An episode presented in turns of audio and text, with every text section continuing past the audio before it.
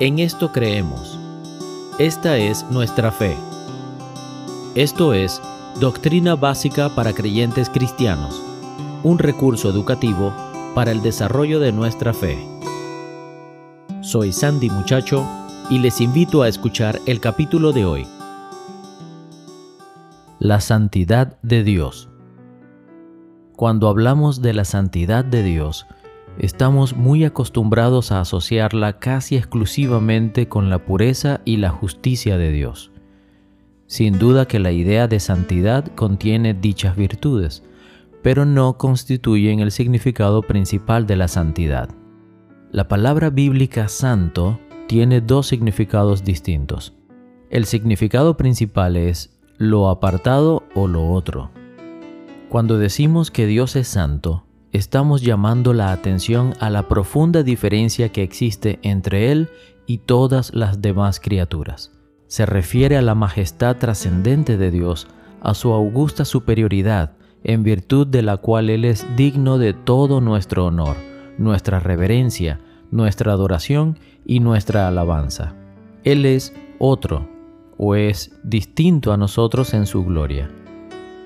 Cuando la Biblia habla de objetos santos o de un pueblo santo o de un tiempo santo, se refiere a objetos que han sido apartados, consagrados o hechos diferentes por la mano de Dios. El suelo que pisaba Moisés frente a la zarza que ardía era suelo santo porque Dios estaba allí, presente de una manera muy especial.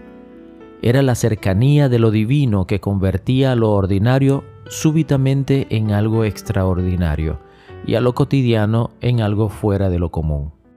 El segundo significado de santo se refiere a las acciones puras y justas de Dios.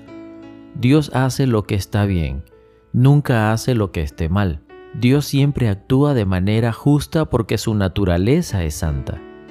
Podemos entonces diferenciar la justicia interna de Dios, su naturaleza santa, de la justicia externa, sus acciones. Como Dios es santo, es grande y bueno al mismo tiempo. No hay maldad entremezclada con su bondad. Cuando somos llamados a ser santos, no significa que hemos de compartir la majestad divina de Dios, sino que hemos de apartarnos de nuestra pecaminosidad normal como caídos.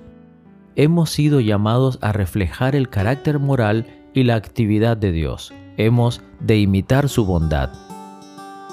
Esta información fue tomada del libro Las grandes doctrinas de la Biblia, de Robert Sproul